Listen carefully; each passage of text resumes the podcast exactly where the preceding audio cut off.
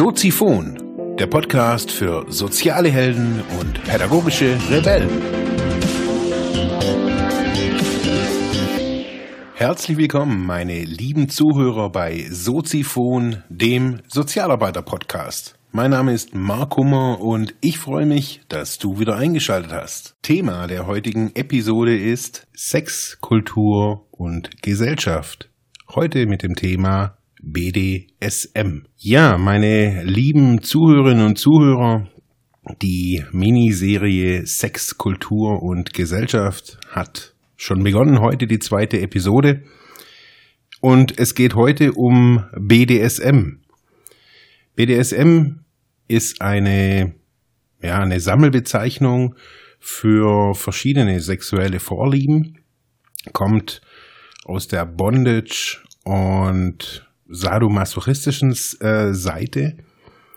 Für die Leute, die das nicht so kennen, mag an den aktuellen Film Fifty Shades of Grey erinnert sein. Gibt's ja auch die Bücher, die ja unter den mit 30ern, 40er Frauen quasi äh, zu Verwirrungen gesorgt hat, zu neuen Orgasmen verholfen oder was auch immer ich da alles gelesen habe.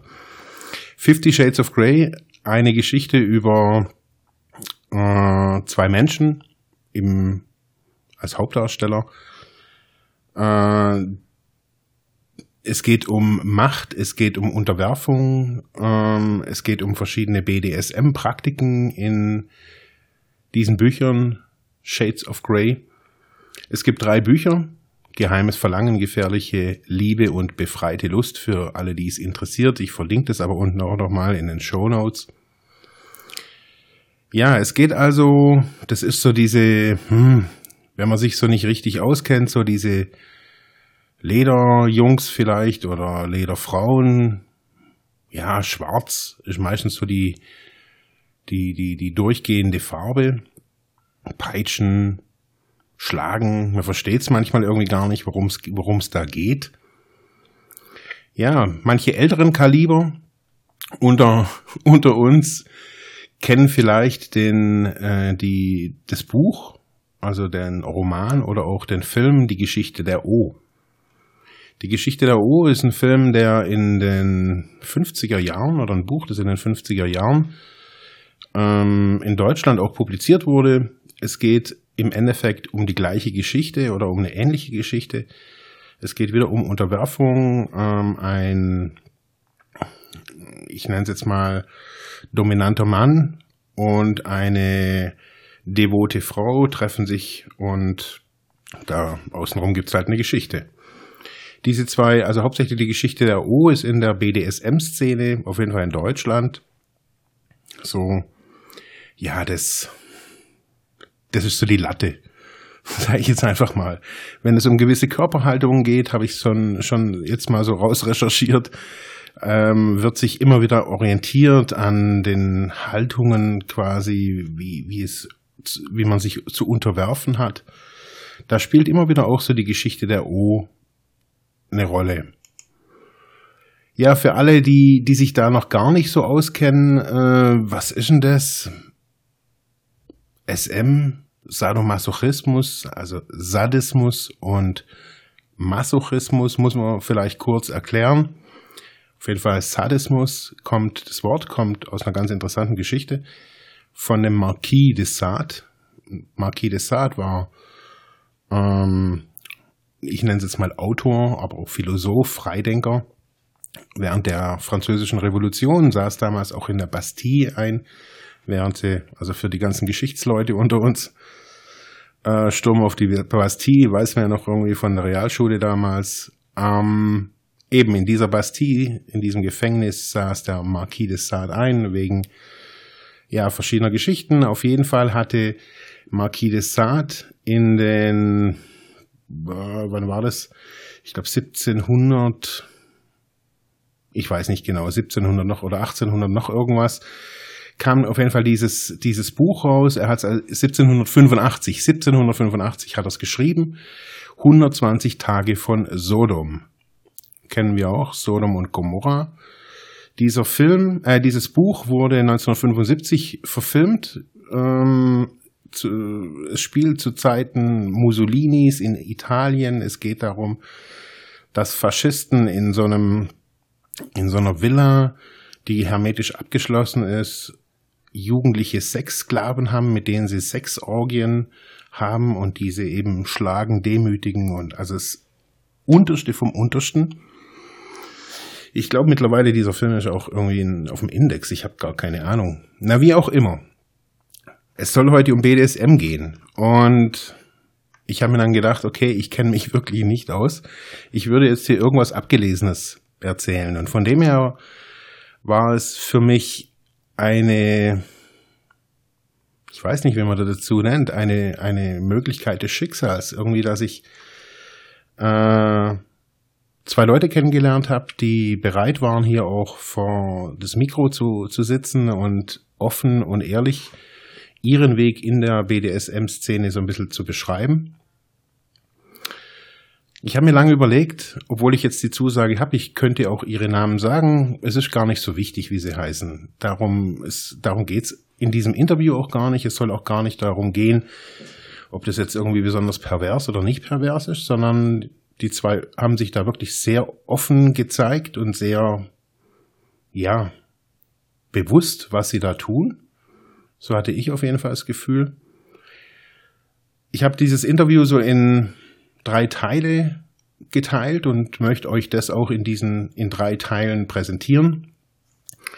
Immer so in 20 Minuten Geschichten, das heißt mit meiner Geschichte so ein bisschen vorher sind es alles zusammen 30 Minuten. Es wird heute so ein bisschen um den Weg gehen, wie die beiden in die, ja, ich, nicht nur in diese BDSM-Szene, sondern wie sie überhaupt zu, zu so einer Geschichte gekommen sind. Also wie, wie kommt man dazu, zu festzustellen, dass man gerne schlägt und dass, ja, einem das äh, gefällt und äh, dass das irgendwas mit Sex zu tun hat? Oder wie kann das sein, dass man sich gerne unterwirft und ähm, sich quasi depersonalisiert in gewissen Situationen? was, was gibt einen das? Das hat mich irgendwie fasziniert oder das hat mich, das waren die Fragen, die ich so hatte. Ich möchte euch viel, äh, ja, Unterhaltung wünschen. Es ist manchmal, ja, ungeschminkt. Das möchte ich euch einfach jetzt schon vorab sagen. Die zwei sind sehr offen und auch sehr direkt. Ich habe wirklich auch ein paar Tage gebraucht danach, nach diesem Interview. Es geht insgesamt zwei Stunden, nur damit ihr das so wisst.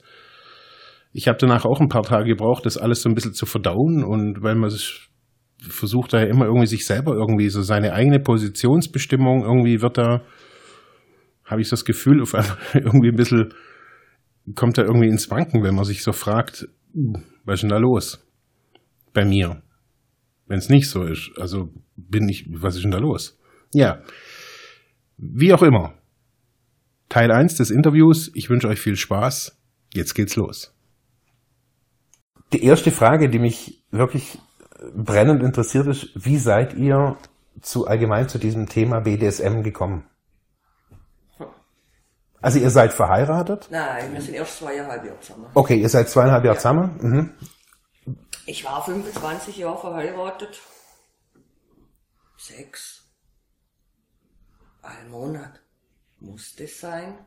Mhm. Das war langweilig. Das hat mir nichts gegeben. Dann noch die Trennung. Bin da so ein reingerutscht, habe mich mit jemandem unterhalten und probiert und zack, bum, bang, das ist es. Also quasi nach der Scheidung als Single. Mhm.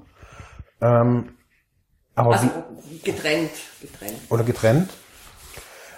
Aber wieso dieser Bereich? Also der steht jetzt nicht irgendwie in der Zeitung. Also hey, schon mal irgendwie BDSM probiert?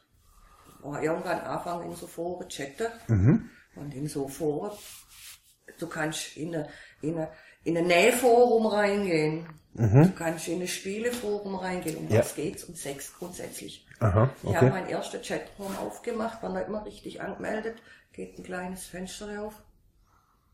Es ist nicht gelogen, die Frage, bist du rasiert? Mhm.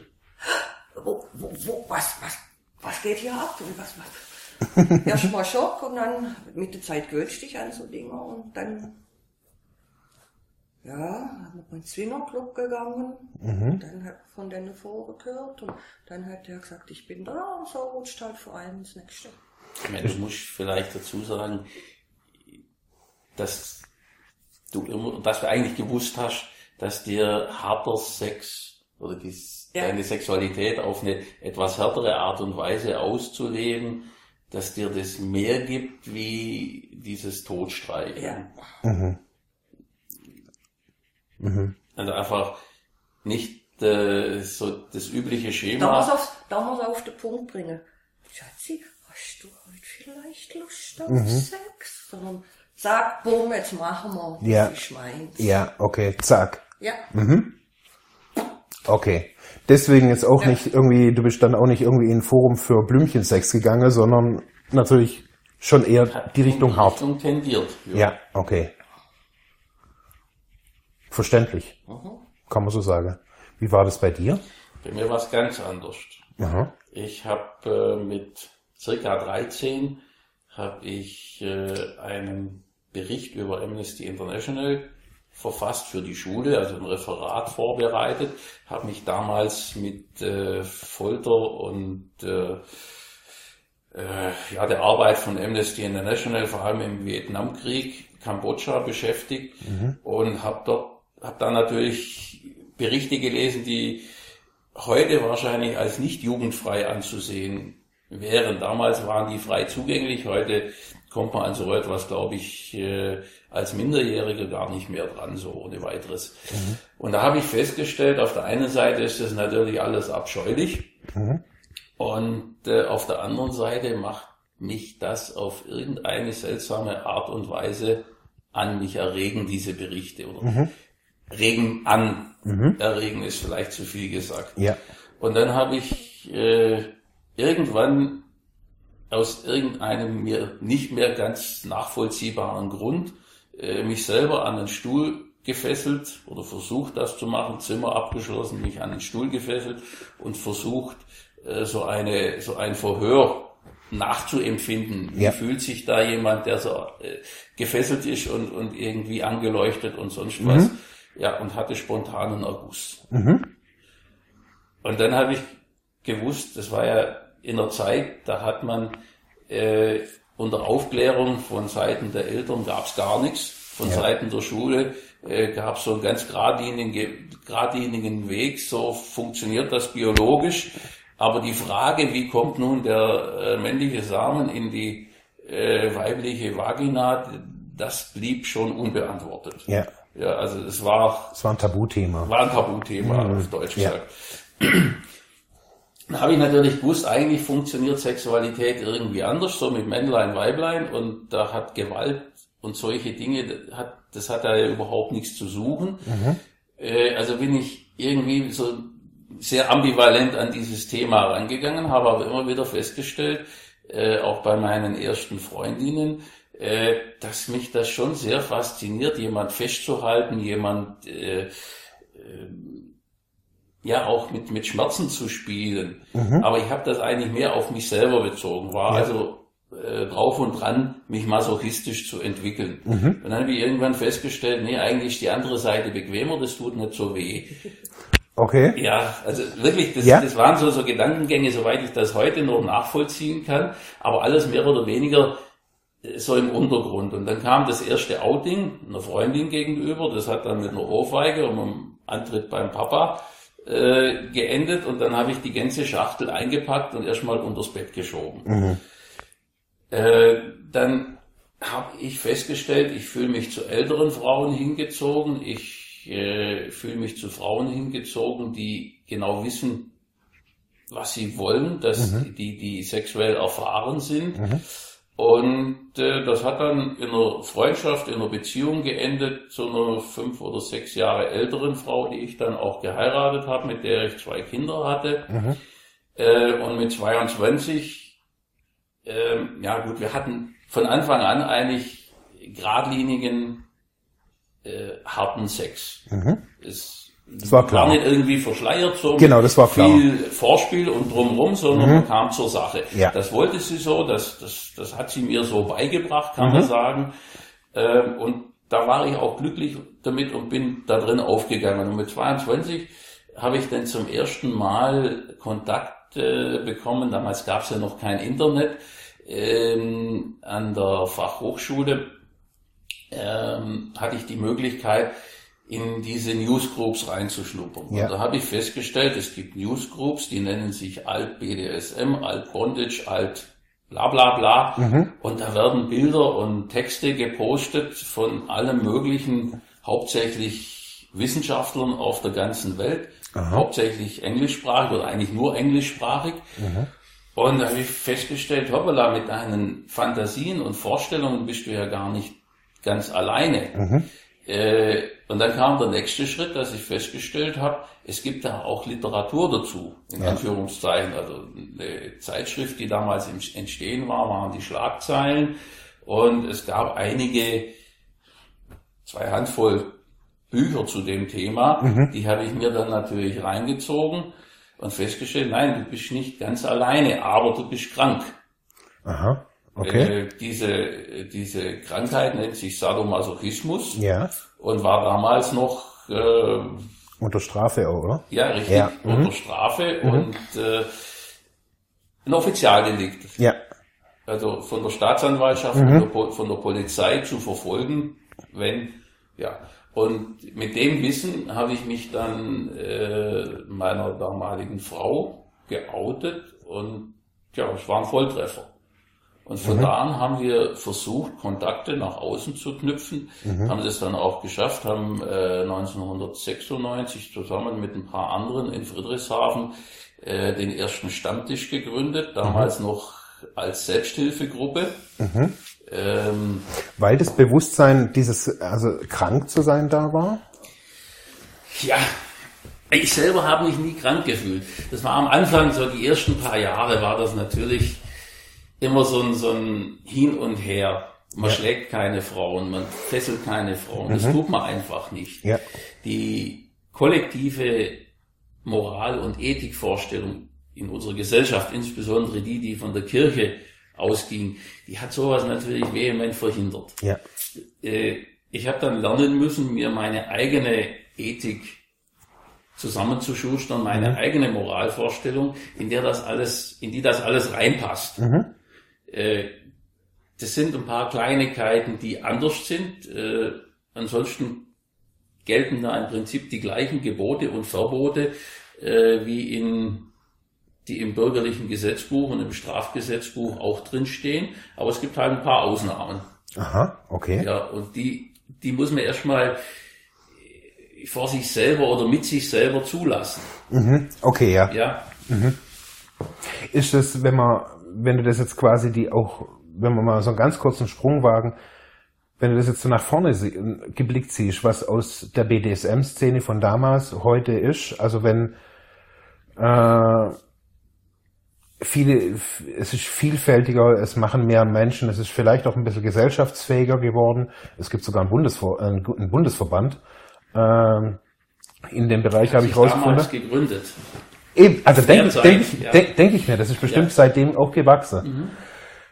Machen sich heute die Leute auch solche Gedanken über ihre Identität in diesem Bereich? Oder ist es eher auch eine Modeerscheinung geworden? Viele, ich würde sagen, jeder, der damit anfängt, kommt in diese Ambivalenzphase rein. Wie Ich war habe das? nach der ersten Session habe ich gedacht, mein Gott, du bist krank. Ich bin drei Tage, sobald ich nicht arbeite war, sobald die Leute war, da gesessen habe geheult. Bei dir war es dann mehr äh, dieser Zwiespalt. Eigentlich bist du eine selbstbewusste, aufgeklärte Frau. Äh, ist all das, was wir Frauen jetzt in den letzten 20, 30 Jahren erkämpft haben, für die Katz gewesen? Ja. Will ich eigentlich äh, was rudimentär anderes? Also eigentlich, wo, wie du ja dann auch quasi aufgewachsen bist, oder? Stand Nee, all- also von dem her aufgewachsen, also ja, meine Mutter ist gestorben, wo sie war, man hat eine Stiefmutter gekriegt, die war total altmodisch. Mhm. Die hat also mir definitiv verboten, eine Lehre zu machen. Er hat gesagt, du bist Frau, Ah, okay. du stehst hinter, kriegst Kinder, du stehst hinterm Herd, du brauchst keine Ausbildung und als Frau machst du die Beine nur breit, du hast keinen Spaß dabei, weil Ja. sonst dein Mann fremd geht. So ganz oldschool. Genau. Okay.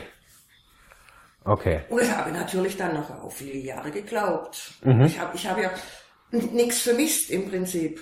Es war Logisch, einfach ja. nur, ich, das, das, ich verstehe nicht, nicht was die, ich verstehe nicht, was die Menschen mit dem Sex haben. Ja, ist hat ja was gefehlt, ohne zu wissen Ja. was. Ja. Genau. Man, jetzt immer wieder, wenn man so redet, fällt mir auch ein, mit zehn, damals noch in Sipplingen. Das, das, das Mädchen, wenn, wenn der Nachbar im Feuerwehrhaus war, immer mal Stuttgart zu der Oma komisch.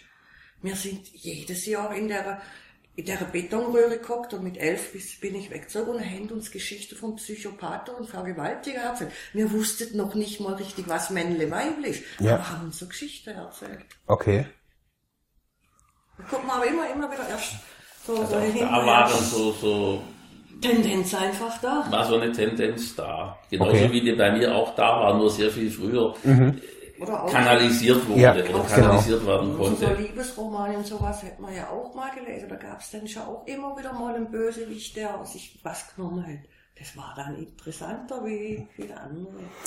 Wie kann, wie, wie kann man sich denn das jetzt so heute vorstellen? Also was, was, also, ihr seht ziemlich glücklich aus. Ja. Also mal so.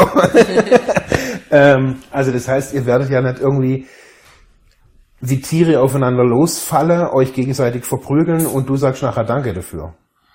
Das geht ja irgendwie nach einem gewissen Kodex, nach einem gewissen Regeln oder Regeln na, haben ja gar keine. okay, Ich brauche kein Fehlverhalten, dass er mich haut, sondern wenn der Zeitpunkt passt, die Stimmung passt, was spielen wir? Ist, ist vielleicht nicht ganz repräsentativ, wie wir leben, Ja. aber ich weiß nicht, Aber wir lernen immer wieder Pärchen kennen, die sagen, sie leben genauso. Ohne leben genauso, Regeln. ohne Regeln, ohne Strafen Alltag oder so etwas.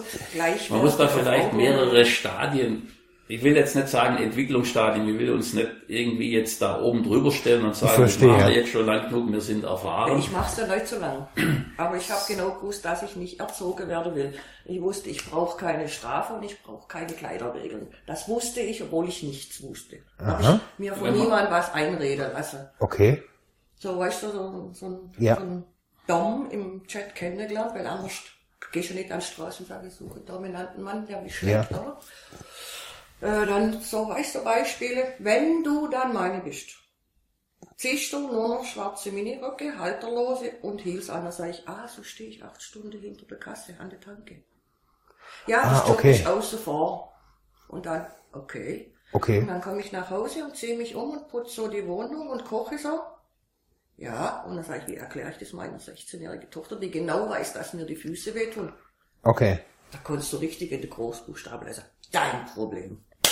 Sind das diese Stadien oder sind das eher Ausprägungen? Ich denke beides. Das eine ist äh, mehr oder weniger eine Ausprägung dieses Rollenspiels. Ja. Wenn wir von dieser Ambivalenz herkommen. Eigentlich tut man nicht. Es ist Mhm. für jemand sehr einfach, ich schlüpfe einfach in eine andere Rolle oder entwickle eine zweite Persönlichkeit. Mhm. Das bin ja nicht ich, das ist ja der böse Dom. Ja, Äh, dann switcht man da temporär in diese andere Rolle rein. Dann braucht man aber, weil das ja nicht wirklich das eigene Ich ist, braucht man ja irgendwie eine ganz andere Identität. Man braucht Anlässe, man braucht einen Grund, um sie anzubinden, um sie zu fesseln, um sie zu schlagen, ja, äh, weil das ja sonst überhaupt nicht in das normale Rollenbild reinpasst. Also einfach jetzt heimkommen und sagen, äh, ich will dich jetzt hauen, ja, ist schwierig. ja, okay. Ja, es ist einfacher, ich muss dich jetzt hauen, weil du irgendeine Aufgabe nicht Ja. erledigt hast, die Okay. ich dir morgens gegeben Das habe. braucht eine Bedeutung. ja, es braucht eine Bedeutung. Ja. Ich denke, das ist für viele angehende BDSMer oder welche, die da reinkommen, Mhm. ist es einfacher, in diesen Rollenbildern oder in diesen anderen Rollenbildern zu denken. Es ist aber nicht das normale Leben. Ja. Das sind Das Kinder, da ist Beruf, da ist Alles außenrum. alles Das außenrum. ist ja auch das so beschreiben und sie dann absichtlich die Aufgabe nicht erfüllen, damit sie kriegen, was sie wollen. Jetzt muss Okay. man unterscheiden. Genauso. BDSM, das ist ein Begriff, der beinhaltet so, so, so, so, so viel. Das ist ein ganzes Universum, Das ist ein oder? ganzes Universum. Ja. In der Anfangszeit äh, hat sich in diesem Sammelbecken, ich sage jetzt mal dazu, äh, Freigeistige, Mhm. äh, da zähle ich mich ein Stück weit dazu. Da haben sich schwule Lesben, Transgender, Transvestiten und so weiter und so fort. Alles Mögliche hat sich da getroffen. Ah, ja, es okay. ist ein Brei gewesen. Äh, jeder Tätowierer, jeder Piercer Ja. hat irgendwie eine Connection zu, Ja. dieser, zu dieser Szene. Nur aus dieser Szene raus sind verschiedene Strömungen entstanden. Mhm. Die Schwulen, die Lesben, also die, die, äh, die haben ihren eigenen Weg entdeckt und sind relativ früh an die Öffentlichkeit gegangen, haben sich relativ früh äh, etabliert, unabhängig gemacht und haben sehr viel erreicht auf dem Weg. Äh, die BDSMer äh, im eigentlichen Sinne, äh, ja, wobei eben auch sehr viele Schwule und Lesben zu dieser Szene gehören, da ist der Anteil an BDSMern überdurchschnittlich hoch. Ah, okay. Also meine Erfahrung. Ja. Also ein Sammelbecken, aus dem sich verschiedene Strömungen entwickelt haben. Ähm, die, die reinen Fetisch-People zum Beispiel, die jetzt irgendeinen Fetisch im, im Tierbereich haben, sich als Pferd verkleiden oder sonst was, da äh, muss man manchmal ganz, ganz lang suchen, hat das wirklich einen sexuellen Hintergrund oder ist es mehr, äh, sind das mehr irgendwelche anderen äh, persönlichen Ausdrucksform. Ausdrucksformen, Kann man so- Eigenheiten. Also ich vergleiche das, ich habe das ja auch jetzt ein bisschen so in der Recherche so ein bisschen gesehen und ich vergleiche das, ich war früher lang in der Techno-Szene, was ja auch total abgefreakt teilweise, also was mit der Musik, mit dem DJ, mit der eigentlich gar nichts mehr zu tun hat, das ist nur ein Ausdruck von Persönlichkeit einfach. So würde ich das jetzt mal so bezeichnen. Nur bestimmt halt unsere Sexualität, würde ich behaupten, 80 Prozent unseres Denkens und Handels und vor allem unserer Ausdrucksform. Vieles macht man aus mehr oder weniger sexuellen Intentionen. Äh, die ganze Piercerei, die ganze, äh, äh, die ganzen Tätowierungen, äh, haben meistens irgendetwas mit einem sexuellen Hintergrund zu tun. Warum haben viele Männer so viel Metall am Schwanz? Ja. Warum haben so viele Frauen äh, so viel Metall an den Brustwarzen und ein Genau. Stück weiter unten? Ja. Äh, man könnte es ja, weiß Gott, wohin hängen. Klar? Ja. Ja. Aber es geht, vieles geht da einfach äh, Um diese, um in- diese in die Körperpartie. sexuelle ja. Ebene ja. rein, ja. Ja, sehe ich auch so. Es ist nicht direkt die, die aktive Sexualität, also es geht da nicht um Orgasmen und um äh, Höhepunkte, sondern es geht um, um einen gewissen, eine gewisse Ausdrucksform seiner sexuellen Identität Mhm. Freiraum zu geben. Ja. Also das sagt man ja auch bei, bei Tätowierern oder bei allgemeinen Menschen mit Tattoos, zu sagen, okay, ich bin quasi Herr über mein Fleisch, also ich Ja. übergehe, also ich gehe auch durch den Schmerz, lass mir ein Bild, was für mich irgendwie, also es sind ja alles solche Formen auch des Ausdrucks. Also das ist alles so, so ein Brei und ich denke, wenn jemand jetzt diese Seite an sich entdeckt, ich sage immer entdecken, es ist niemand, der da reinrutscht und das gar nicht will oder nicht in sich hat. Ja. Also man kommt jetzt nicht äh, dazu wie zum Golfspielen, äh, sondern man trägt das in sich und irgend, durch irgendeinen Umstand kommt das ans Tageslicht, so wie bei dir deine ersten Kontakte, der, der äh, ja mit einem Sadisten, der dann etwas in dir ausgelöst hat, Aber nicht auffangen konnte. nicht auffangen konnte. Also mich mit meine Gedanken dann allein gelassen hätte. Aha, okay. Ist das was, ist das ein ganz wichtiger Part da davon? Also dieses Auffangen? Dieses Reden, immer. Sehr wichtig. Also wie kann, wie kann man sich dann so eine, so eine, nennt man das Session oder wie? Ja, oder was? Das Spielen oder Session. Oder- oder ein Spiel. Keiner mag diese Worte, aber es gibt keine anderen. Okay, also sagen wir mal, wie, wie kann man sich so eine Session dann vorstellen? Ja, das ist jetzt auch wieder sehr unterschiedlich. Ja. Gell? So ambival- ambivalent, diese Ambivalenz am Anfang, dass man sich damit beschäftigen muss, die treibt manche eben in dieses Rollendenken. Ja, Dann sucht man sich eine Vorlage, zum Beispiel das Buch der O oder ja,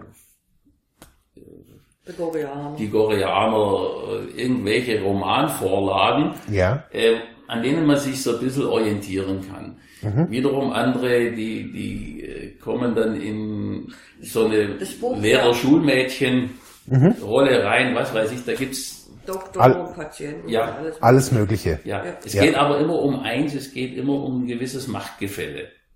Mhm. Und dann ist eben, äh, BDSM beinhaltet ja die grundsätzlich diese zwei äh, Richtungen, DS, also Domination Submission, Ja. Wo es direkt um, um das Machtgefälle geht zwischen zwei Menschen und äh, die Schiene Sadism, Masochism. Ja. Äh, und dann kommt eben noch Bondage and Discipline dazu. Das ist mehr diese Fesselung. Fesselung muss an sich äh, nicht unbedingt was mit Sexualität zu tun haben. Das ist auch vielleicht ein sexuelles Grundgefühl, aber ähm, diese, diese reinen Bondage-Menschen, Ja. äh, die müssen wir ein bisschen außen vor nehmen. Okay. Kommen wir vielleicht anschließend noch drauf. Aha. Die äh, Sadisten, Masochisten, Ja. äh, da muss er, da hat er irgend, das hat ja irgendwas mit Schmerz zu tun. Das Ja. heißt, der Masochist erlebt irgendetwas Positives im Schmerz. Genau. In einer gewissen Art von Schmerz. Genau. Mein Zahnweh ist wahrscheinlich für jeden genau gleich unangenehm, wobei es Menschen geben soll, die auch Zahnweh äh, irgendwie positiv auswerten können. Und manche Menschen sexualisieren diesen Schmerz. Und das geht so weit, dass die über eine gewisse Art von Schmerz tatsächlich sogar zum Orgasmus kommen können oder zu einer Art von Orgasmus. Es, Ja. es, es gibt ja äh, da etliche Arten. Ja. Und äh, bei den Sadisten ist es zum einen Teil die Macht, die man über einen Menschen ausübt, also auch wieder diese, diese, dieses Machtgefällespiel. Ähm, und zum anderen wirklich die Lust auch am Schmerz zufügen. Okay, obwohl das ja, also der Masochist, der erlebt es ja wirklich durch die, durch die Tat, durch, durch den Schmerz. Der Sadist aber nicht. Ich kann es jetzt wiederum nur von meiner Seite aus wirklich beantworten. Für mich ist es ein und dieselbe Gefühlswelt, ein und Okay. derselbe Erlebnisraum, nur von zwei verschiedenen Seiten betrachtet. Ah, okay. Ich gucke in eine Röhre rein und Ja. sehe da diesen gesamten Erlebnisraum, die Schmerzen und so weiter. Ich habe ja auch angefangen auf der masochistischen Seite. Ja. Habe festgestellt, ich kann mich über Schmerz zum Orgasmus bringen. Ja. Äh, habe dann festgestellt, diese Seite ist autoerotisch kaum durchführbar oder schwer durchführbar. Mhm. Ja. Also es braucht einen Gegenpart. Ja, klar. Äh, und habe dann festgestellt, ich möchte eigentlich lieber dieser Gegenpart sein. Mhm. Aber mein eigentliches Erlebnis, das ist das, was sich in ihr abspielt. Okay. Ihre Gefühlswelt. Mhm. Ich verstehe, ich verstehe, was Ja. da passiert, ja. Da, also kann man so sagen, so, das, was du, das, was du in, im dominanten Part erlebst, ist eben der gleiche Erfahrungsraum, wie sie erlebt, aber auch, weil du es vielleicht schon mal selber von ihrer Warte aus schon mal erlebt hast. Kann man das so sagen? Ich habe es nicht wirklich so erlebt, weil äh, ausleben tue ich, seit ich bewusst mich bewusst zu den BDSM zähle auf der aktiven Seite. Ja. Ich kann einfach den passiven Part nicht ausüben. Dazu bin ich vermutlich zu dominant oder zu Ja, okay. äh, Muss man ja auch nicht, oder? Ich lasse wenige Menschen gern und freiwillig ausreden. Okay. Ich weiß nicht, an was es liegt. Es ist einfach, ich, ich muss immer irgendwie die, den Faden übernehmen. Ja, okay. Und äh, das führt dazu, dass ich mich einfach auf der aktiven Seite wohler fühle. Aber die Erlebniswelt, das Gefühl, Ja. Ich kann mich sehr gut in das Gefühl reinversetzen. Ja. dass ich Vor allen in Dingen lesen. Lesen. Ja. Ich denke immer, jetzt noch einer, dann geht keiner mehr. Ihr Dann schwingt, ihr schwingt mit, nicht. gell? Ihr Er schwingt. kommt auch nicht. Ja. Er kommt einfach nicht. Mhm. Ich muss nie Stopp sagen. Ja. Passiert nicht. Ja. Ist es dann nonverbal? Das alles oder sprecht ihr da miteinander? Das ist im Idealfall nonverbal. Also Ja. bei uns ist es nonverbal. Ja. Natürlich ist Reden Hinterher vorher, alles. hinterher das Allerwichtigste, insbesondere wenn jemand neu ist auf dem Gebiet, weil es werden Gefühle freigesetzt, Emotionen freigesetzt.